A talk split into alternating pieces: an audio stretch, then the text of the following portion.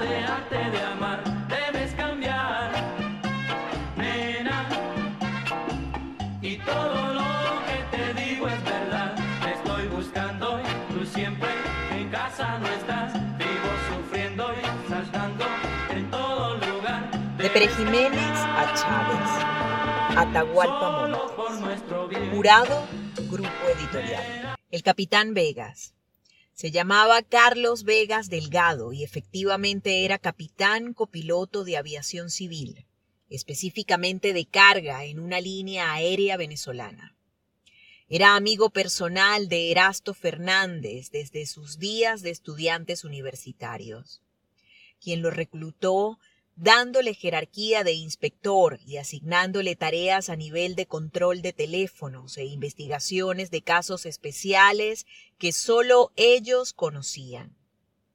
Poco a poco le fueron asignando mayores responsabilidades hasta que llegó a ser jefe de una división, pero en realidad era algo así como la mano derecha de Fernández, quien le confiaba incluso parte de la partida secreta de Digepol para que la manejara a su antojo.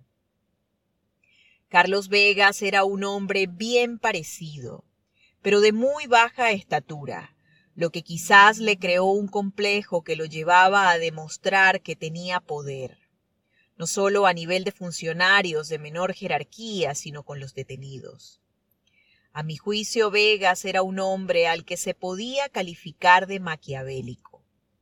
En varias oportunidades maltrató a detenidos a los que se les identificaba como inspector Atahualpa Montes, lo que daba como resultado que dichos detenidos apenas tenían oportunidad decían que el inspector Atahualpa Montes los había maltratado pero cuando les pedían que describieran a ese inspector, lo primero que decían era que era un hombre bajito de estatura, lo que de hecho me descartaba por completo, por cuanto mido unos 75 metros, lo cual no se puede calificar de bajito.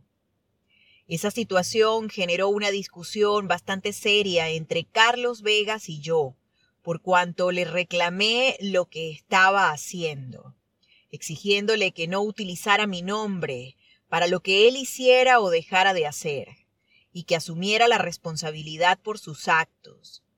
Estuvimos muy cerca de irnos a las manos o algo más grave, como a las armas que ambos portábamos. Pero la intervención de otros funcionarios evitó que las cosas pasaran a mayores. Vegas maniobró ante Erasto Fernández y el resultado fue que me enviaron a trabajar fuera de Caracas. Vegas disfrutaba en su papel de carcelero y no perdía oportunidad de mofarse de los detenidos, sometiéndolos a vejaciones de palabra y en no pocas oportunidades de hecho. En una de esas oportunidades, siendo yo jefe de investigaciones y capturas, me presenté intempestivamente una noche y encontré a Vegas en la sala de capturas manteniendo a un detenido, saltando la tablita, desnudo, so pena de recibir castigos físicos si no prestaba a esa humillación.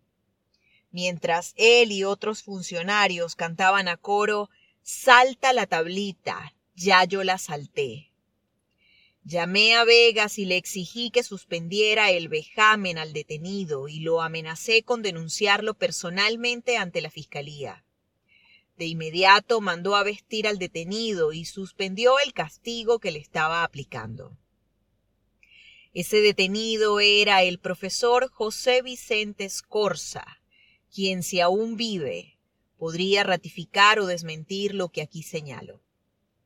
Debo aclarar que al relatar hechos como este no estoy tratando de presentarme como un santo varón, pero sí quiero que quede claro que nunca maltraté a un detenido y hasta donde me fue posible traté de evitar que otros lo hicieran, por lo menos aquellos funcionarios que estaban bajo mis órdenes. Tenían prohibido terminantemente maltratar a detenidos, aunque cuando practicaban detenciones riesgosas en oportunidades se veían obligados a someter a quienes capturaban incluso golpeándolos. Yo mismo, como relaté anteriormente cuando capturé al mayor Manuel Azuaje Ortega, me vi obligado a golpearlo con la culata de mi subametralladora, por cuanto aún esgrimía una pequeña pistola y estaba a punto de ser acribillado por los funcionarios que lo rodeaban. Repito además que creo sinceramente que al proceder como lo hice, le salvé la vida. De Pere Jiménez a Chávez, Atahualpa Montes. Jurado, Grupo Editorial.